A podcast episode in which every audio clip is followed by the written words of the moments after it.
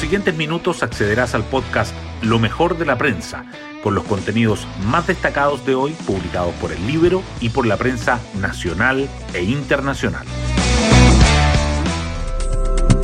Buenos días, soy Magdalena Olea y hoy miércoles 18 de mayo les contamos que prácticamente a la misma hora en que las Fuerzas Armadas comenzaban a desplegarse la macrozona sur para hacer efectivo el estado de emergencia, anoche la ministra del Interior, Isquia Siches, se refería en televisión a la medida.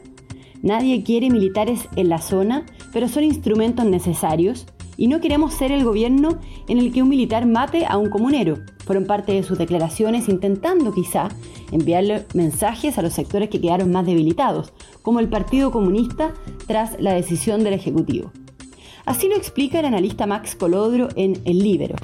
El Partido Comunista no tiene otra alternativa más que salir a respaldar la decisión del gobierno.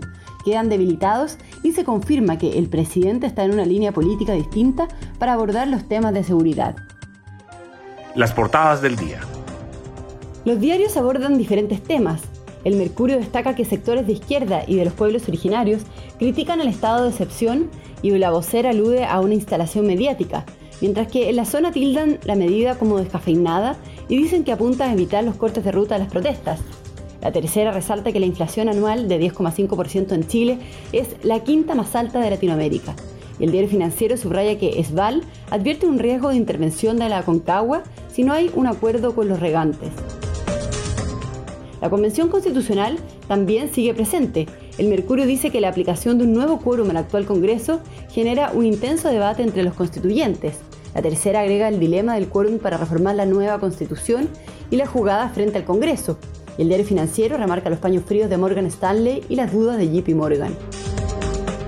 Otros temas destacados en el Mercurio son que la vocera de la Corte Suprema dice que en Chile no hay ni presos de conciencia ni tampoco presos políticos, que el INDH resuelve no presentar querellas por delitos de lesa humanidad durante el estallido y que la inversión privada y pública caería en 30% el próximo año según un nuevo catastro de proyectos.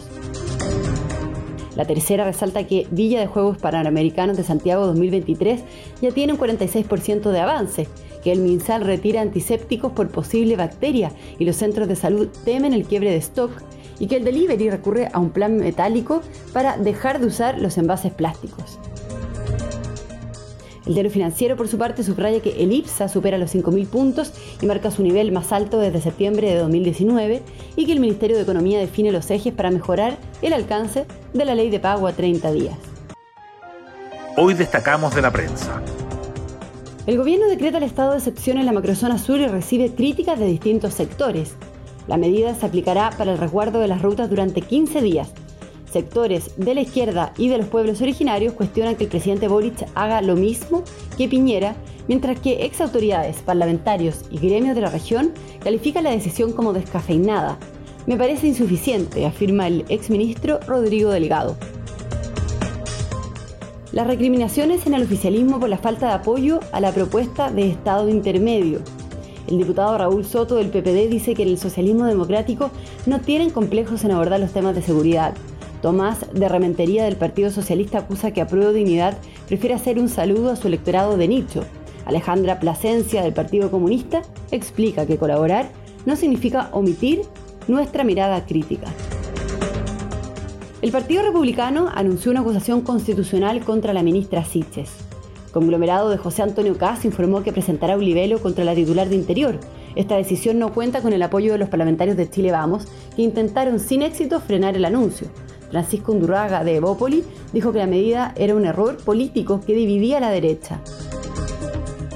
Hay dispares visiones de Morgan Stanley y JP Morgan por la nueva constitución. El primero puso paños fríos al impacto del borrador constitucional y destacó la exclusión de las propuestas menos ortodoxas, mientras que el segundo expresó dudas por una institucionalidad más débil. Otras entidades y el Banco Central también analizaron la propuesta. Y nos vamos con el postre del día. La UC cae ante el Flamengo y queda eliminada de la Copa Libertadores. La derrota por 3-0 en el Maracaná y el empate de Talleres de Córdoba con Sporting Cristal en Lima dejó a Universidad Católica sin chance de avanzar a octavos. En la última fecha peleará el pase a la Sudamericana. Bueno, yo me despido, espero que tengan un muy buen día miércoles y nos volvemos a encontrar mañana en un nuevo podcast lo mejor de la prensa.